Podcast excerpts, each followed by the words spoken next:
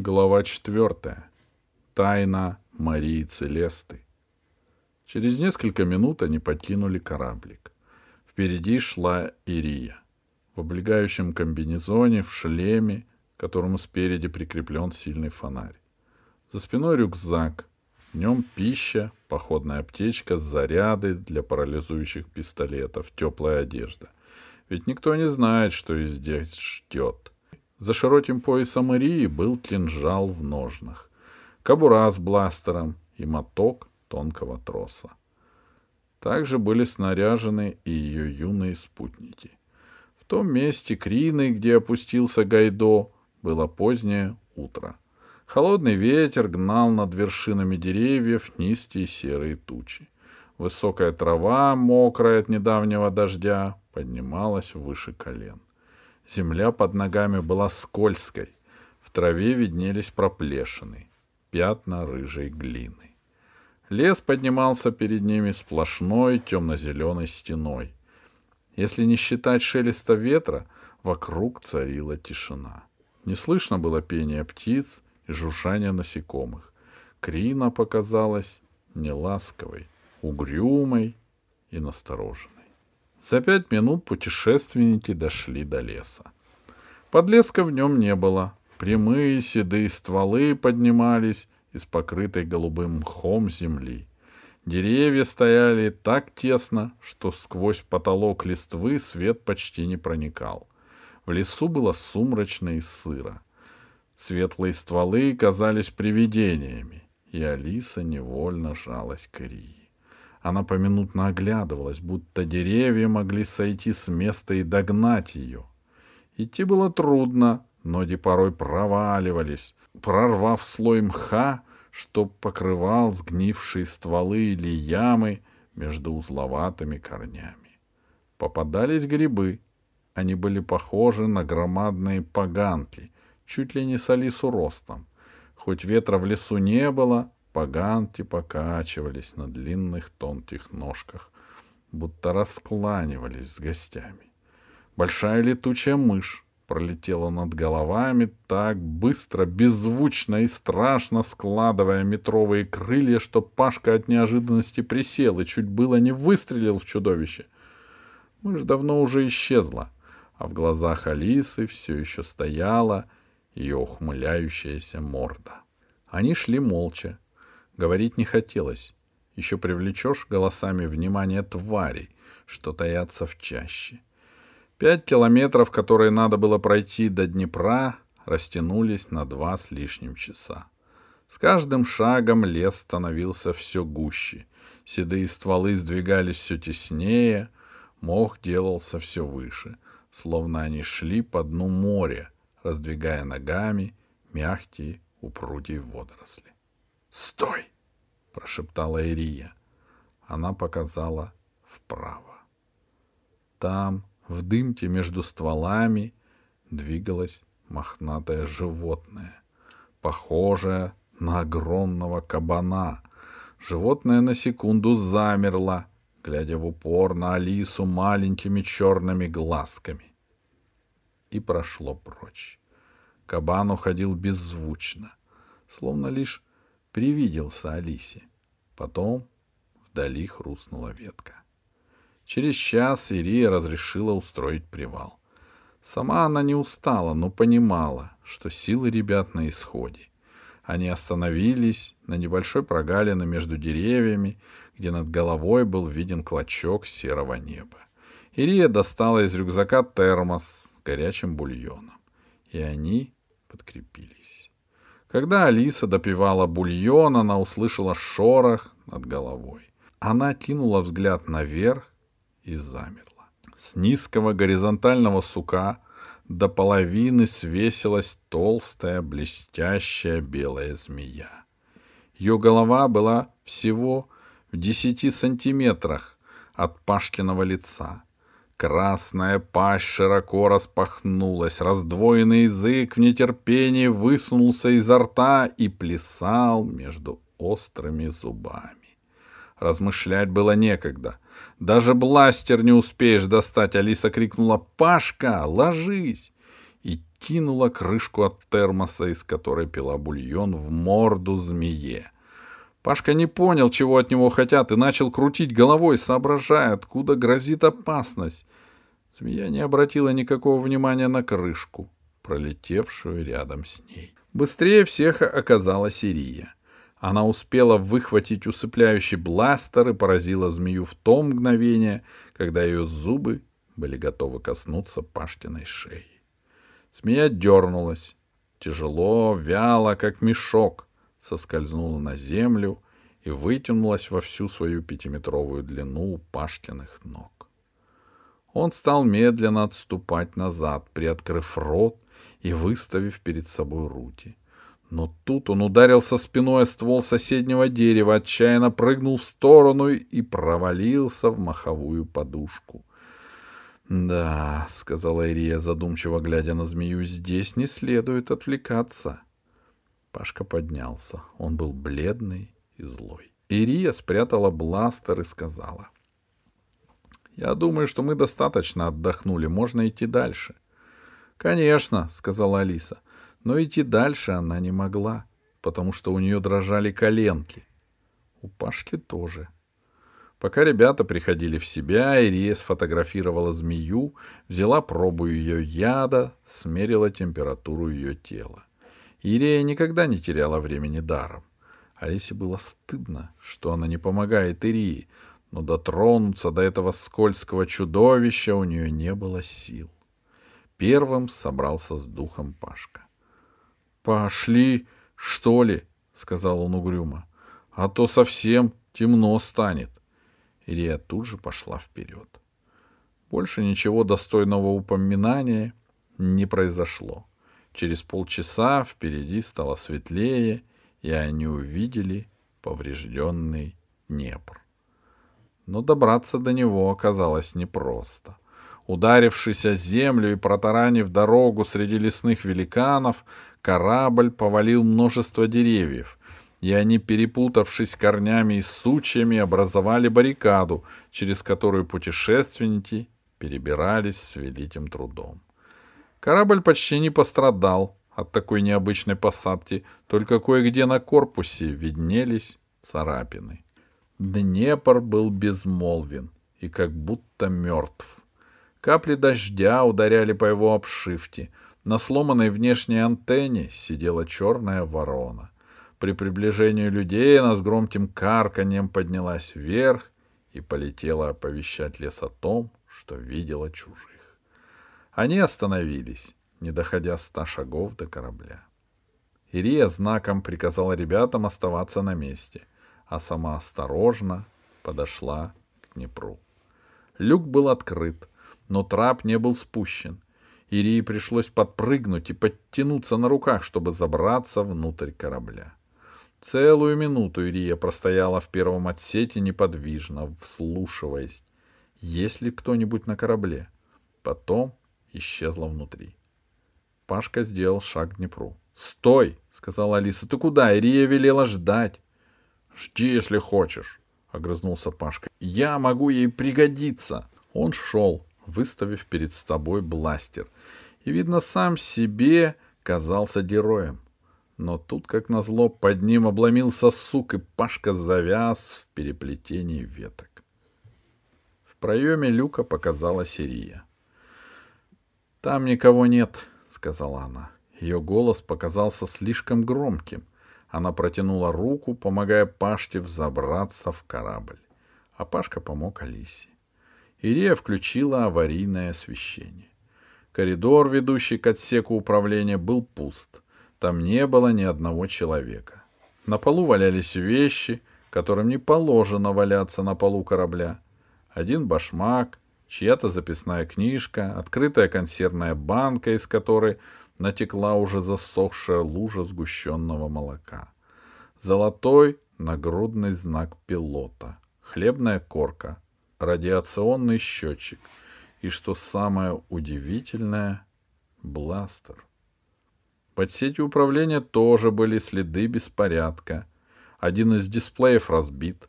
Кресло штурмана опрокинуто на полу, разорванные штурманские карты. Второй башмак. Алиса спросила. «Ты смотрела в каютах?» «Разумеется», — сказала Ирия. «Там то же самое». «Значит, на них напали грабители», — уверенно сказал Пашка. «Сначала они увели людей, а потом стали тащить вещи, но очень спешили и многое по пути потеряли». «Скажи тогда мне», — спросила Ирия, — «что пропало с корабля?» «Ну, как я могу сказать?» — удивился Пашка. «Я же не знаю, что было тут прежде». «Я тебе поняла, Ирия», — сказала Алиса. «Даже если не знаешь, что было, можно сказать, что должно быть». «Правильно», — сказала Ирия. «Я была в каюте Тадеуша. Там все разбросано, но ничего не пропало». Она помолчала и добавила. «И кто-то разорвал мою фотографию». Ничего удивительного. Тут же предложил другую версию Пашка. На них напали дикари, которые не знают ценности вещей. Они хватали, что придется, и бросали. Ирия как будто не услышала Пашку, она продолжала. Обрывки фотографии валяются на полу. Там же куртка Тадеуша, он ее не надел. И талисман, медальон с локоном вандочки — Татеуш никогда не снимал медальон ни днем, ни ночью. Они еще раз обошли весь корабль, стараясь найти хоть какой-нибудь ключ к разгадке того, что случилось с экипажем. В каюте наследницы Афродиты валялись ее любимые куклы. В каюте мастера Дермеса Алиса нашла его заветный сундучок с инструментами. Люди, покидая корабль, расставались с самыми дорогими их сердцу вещами. Так ничего и не поняв, они вернулись в отсек управления. Корабельный журнал. Кассета с пленкой, на которой регистрируется вся жизнь корабля, обнаружился под креслом. Они включили кассету. Алиса узнала голос капитана Полоскова. Вот он сообщает, что планета Крина в пределах видимости. Вот идет доклад о переходе на, на орбиту. Полосков говорит, Странно, над планетой нет воздушных кораблей. После этого Полосков отдает команду начинать снижение. Последние слова Полоскова звучат так. Высота 8700 метров. Экипажу приготовиться к посадке. До моего разрешения никому корабль не покидать. И тут его голос оборвался, а вместо него Алиса услышала другой — то ли Зеленого, то ли Тадеуша, голос произнес.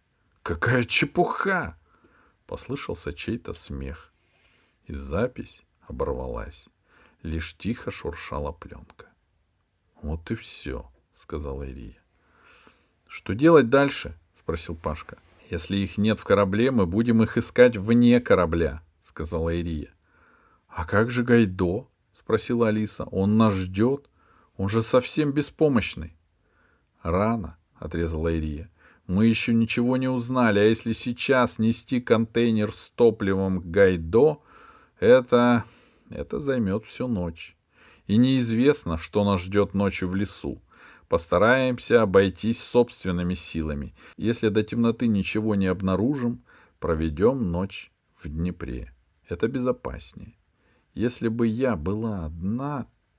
Но Ирия оборвала себя — может быть, ей хотелось сказать, что ребята для нее обуза, но не сказала.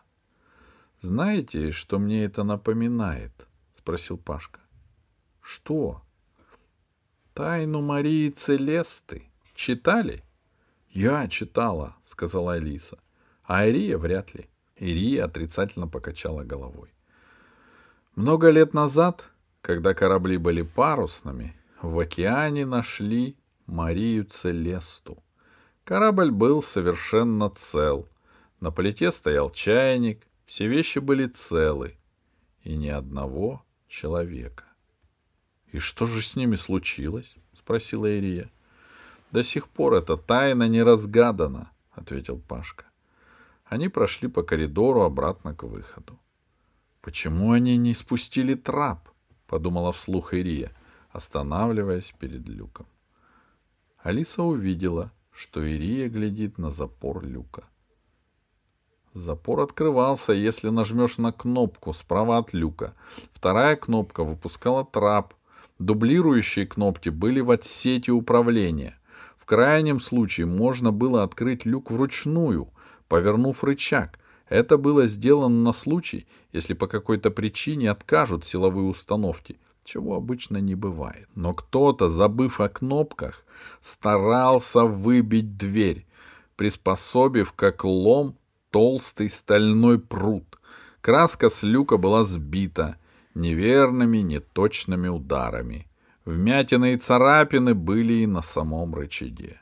— Вот видишь, — сказал Пашка, — дикари-грабители все-таки здесь побывали.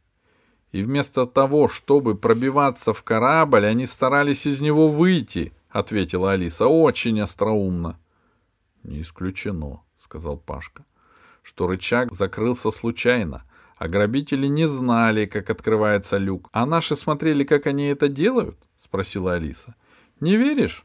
Ну хорошо. У меня, по крайней мере, есть своя версия, а ты только критикуешь, — сказал Пашка. — Предложи свою.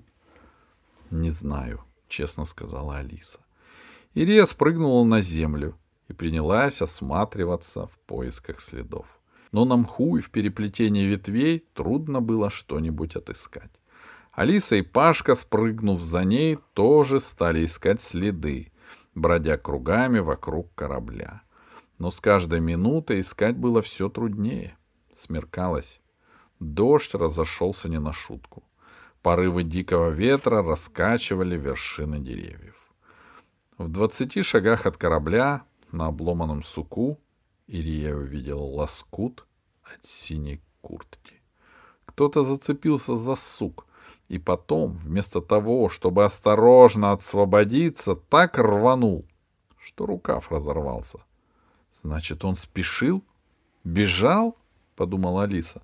Но говорить ничего не стала. Она понимала, что Ирия не хочет обсуждать новые версии — она представляет себе, что где-то здесь, может раненый, может попавший в плен, томится ее любимый Тадеуш. «Все», — сказала Ирия, — «возвращаемся в Днепр. Поезди продолжим с рассветом». «Не согласен», — возразил Пашка, — «у нас есть фонари. Нельзя терять ни минуты». Он включил фонарь, но его яркий свет тут же запутался в переплетении ветвей. От этого стало еще темнее. Белые стволы казались гигантскими привидениями. Дождь стегал по лицам, кто-то пронзительно заверещал в чаще. Пашка выключил фонарь. Этим он признался, что не прав. Когда они вернулись на корабль, Ирия обратилась к Алисе с вопросом. «Как ты думаешь, включить прожектор?» Алиса поняла. С одной стороны, его яркий свет может быть маяком для членов экипажа Днепра, если они заблудились. Но если они попали к врагам, и враги так сильны, что смогли захватить большой корабль, они догадаются, что на корабле снова появились люди и вернутся. «Наверное, не стоит», — сказала Алиса. Ирия кивнула. Потом сказала. «Занимайте капитанскую каюту. Спать будем все вместе». Она перетащила туда матрасы из соседних кают. Алиса и Пашка легли не раздеваясь. Сил не было даже выпить чаю. Пашка сразу уснул, но к Алисе сон не шел. Потом она все-таки уснула, и во сне ей казалось, что кто-то ходит по каюте. Она осторожно открыла глаза. Тускло горел ночник. Дверь медленно открылась. Ирия вышла из каюты и прикрыла за собой дверь. Алиса решила, что Ирия хочет проверить, хорошо ли заперт корабль. Она пролежала пять минут. Ирия не возвращалась. Алису охватило беспокойство. Она поднялась и вышла в коридор. Ирии нигде не было. Алиса дошла до люка. Люк был приоткрыт. Алиса осторожно выглянула наружу и увидела, как далеко в сплетении ветвей поблескивает луч фонарика. То остановится, замрет, то дрогнет, то пробежит по листве. Алиса поняла, что Ирия ищет следы. Она не посмела окликнуть ее, уселась у люка, вытащила бластер и стала ждать. А фонарик все бродил вокруг корабля, постепенно удаляясь. Наверное, прошло больше часа, прежде чем его огонек снова приблизился к Днепру.